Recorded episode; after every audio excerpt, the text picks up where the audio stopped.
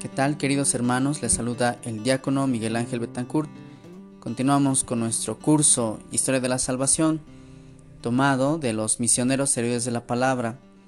Al inicio de estos episodios compartía que hace justamente 10 años, antes de entrar al seminario, en una experiencia como misionero laico, justamente compartía este curso, Historia de la Salvación o Dios ama a los hombres, del padre Luis Butera. Con otros jóvenes hemos hecho esta experiencia de por un tiempo ir a alguna parroquia eh, y servir con generosidad a Dios. Por eso yo estoy tan contento que 10 años después, ahora con un ministerio de la iglesia, el diaconado, pueda compartir estas reflexiones que si bien ahora son muy breves, porque a veces un estudio profundo lleva muchísimo más tiempo, te invito a que en esta brevedad podamos encontrar pistas, luces e interés para adentrarnos en la Sagrada Escritura. Estamos ya en el Nuevo Testamento. El Hijo de Dios nace de una virgen y prácticamente eh, hoy será un disparo querer abarcar tres temas que este curso los va separando uno por uno. Primero, Dios enseña el camino de la felicidad, es decir, Jesús y su predicación, su ministerio, que también tiene que ver con un tema segundo que se llama Jesús ayuda a los necesitados, sobre todo su atención a los enfermos, a los más pobres, sensible siempre a aquellos excluidos, marginados, una actitud cristiana a la que estamos invitados. Y por último, un tercer tema, Jesús nos amó hasta el extremo. Vayamos manos a la obra. Decíamos en el episodio anterior que la encarnación del Hijo de Dios tiene lugar en Belén de Judea gracias a que María dijo sí. Claro, también otras personas han integradose en este proyecto de salvación, como José, padre adoptivo de Jesús. Si José no hubiera aceptado, o María, ¿verdad? La historia sería distinta tal vez. Sin duda Dios habría obrado de cualquier modo para insistir en su proyecto de amor. Lucas y Mateo nos hablan de la infancia de Jesús, pero no solo ellos. De hecho, Juan se remonta a la eternidad a que la palabra que estaba con Dios era Dios y esta palabra puso su morada entre nosotros. Estos evangelios, queridos hermanos, Mateo, Marcos, Lucas y Juan, nos narran, nos ofrecen dichos y hechos de Jesús. Si queremos hablar de Jesús, hemos de decir que es el Hijo de Dios y un estudio de cada uno de estos, de estos libros podría ayudarnos a comprender la identidad, el ser y la misión de Jesús. Jesús es la segunda persona de la Santísima Trinidad. Compartió nuestra humanidad en todo, menos en el pecado. ¿Y cuál fue su misión después de crecer en sabiduría, estatura y gracia delante de Dios y de los hombres? No tenemos noticia del Señor Jesús desde los 12 años aproximadamente hasta los 30 cuando inicia su ministerio público. Esta vida que algunos llaman vida oculta, en el silencio, en la cotidianidad, también tiene su rasgo salvífico, como así lo narra el Catecismo de la Iglesia Católica. Toda la vida, toda la obra, toda palabra de Jesús tiene que ver con la redención. Incluso estos años que, de los cuales no tenemos mucha noticia e información. A los 30 años, cuando decide salir de Nazaret de casa, se bautiza por Juan y luego es conducido por el, por el desierto a través que este Espíritu Santo lo empuja, lo lleva y es un pasaje que seguramente conocemos, como Jesús después de ayunar 40 días y 40 noches vence la tentación del poder, del tener y del placer. E iniciará luego un ministerio público, llamará a personas, a discípulos, elegirá de entre ellos algunos más cercanos, los apóstoles, y a través de sus enseñanzas esclarecerá cuál es el proyecto de su Padre, el reino. ¿Qué es el reino? La, persona misma de Jesús que ya está entre nosotros, el reino de los cielos está cerca. Y Jesús invitaba a una conversión. Jesús, el redentor del hombre, apuesta por una nueva creación, por una nueva manera en que los hombres vivan, en el amor, en el servicio, en el perdón. Y si pudiéramos nosotros resumir un poco el misterio de su predicación, iríamos entonces a buscar el Evangelio de Mateo en el capítulo 5. Llamamos el Sermón de la Montaña, estas bienaventuranzas por las cuales en su predicación eh, resumen el proyecto de Jesús, los pobres, los humildes, los que tienen hambre y sed de justicia, los misericordiosos.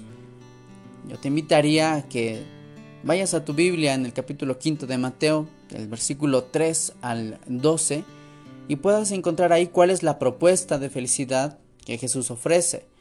Una propuesta a veces contraria, contradictoria a lo que el mundo invita, el tener, el lujo, el placer, la comodidad. Jesús más bien invita a la pobreza, a esta capacidad de desprendimiento, a que la humildad, el sufrimiento sean vistos como un trampolín hacia el cielo, como aquellos que heredarán la tierra prometida. Jesús propone la felicidad, la bienaventuranza, la dicha, desde los limpios de corazón, desde una pureza íntegra.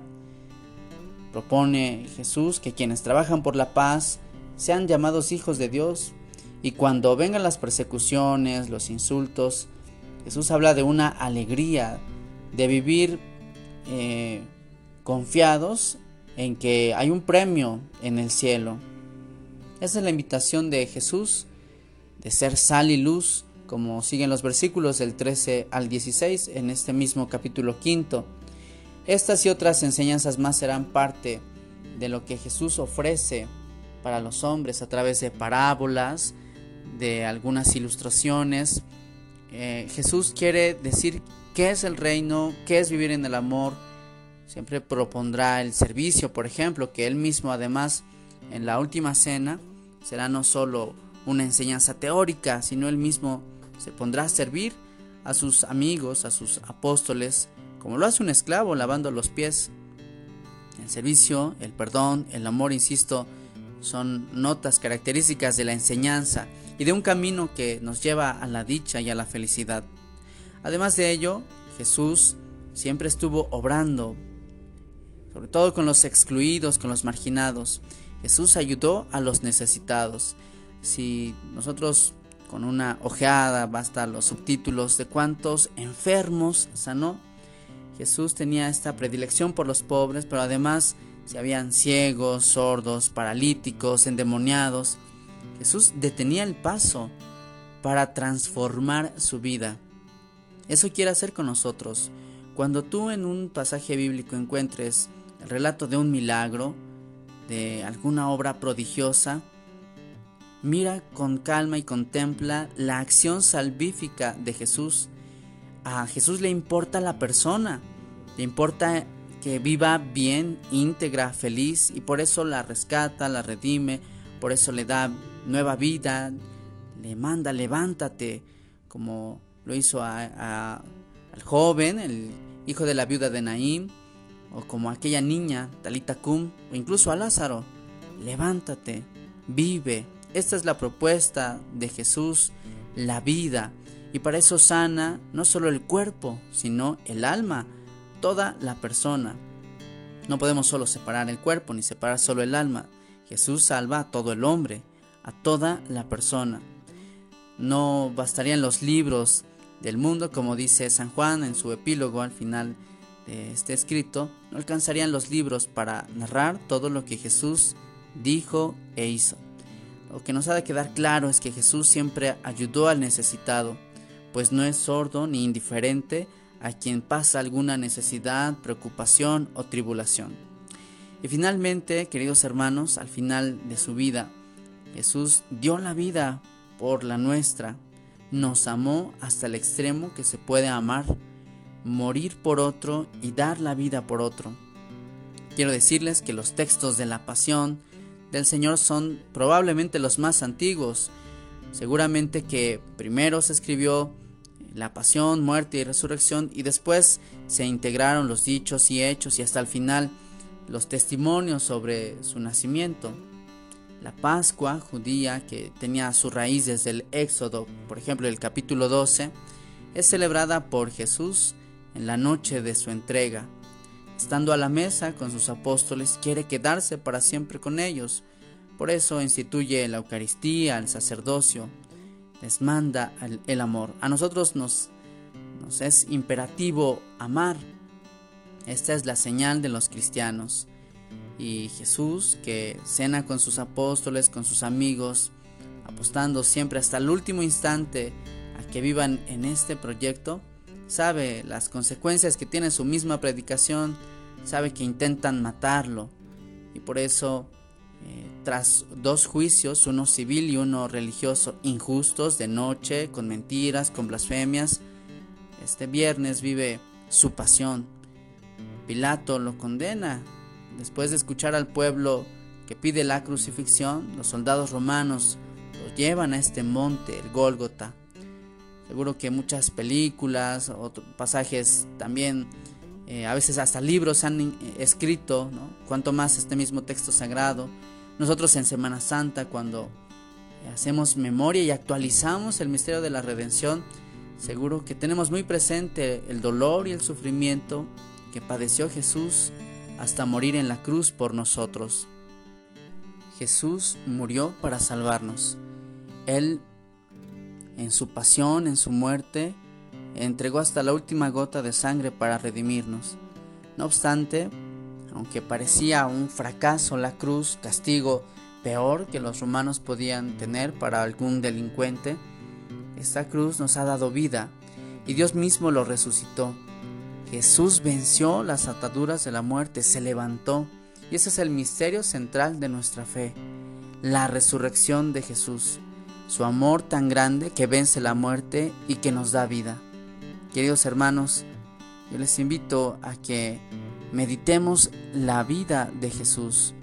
En cada página del Evangelio, en cada misterio del Rosario, no, hay otra cosa más que meditar la vida de Jesús.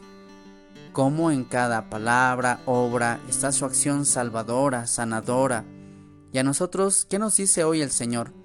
Jesús sigue viniendo a nosotros a través de la Eucaristía, a través de los sacramentos. Esta acción salvífica se derrama con efectos en cada una de las personas. Basta creer, adherirse a su persona y para ello hay que conocerlo, para ello hay que amarlo. Amar a Jesús como Él nos ama, amarlo con el amor que Él mismo nos ama. Les invito a buscar a Jesús, a ir al sagrario, al Santísimo, a platicar con Él. Jesús es Dios, él nos escucha, Él nos comprende, Él nos responde, Él nos sana, Él nos redime, Él hace nuevas todas las cosas. Ese es el misterio de Jesús que después iremos desglosando y desmenuzando poco a poco para comprender más su persona y amarlo mejor. Te dejo con mi bendición, que el Señor esté con ustedes y con tu espíritu, y la bendición de Dios Todopoderoso, Padre, Hijo y Espíritu Santo, descienda sobre ustedes y permanezca para siempre. Amén.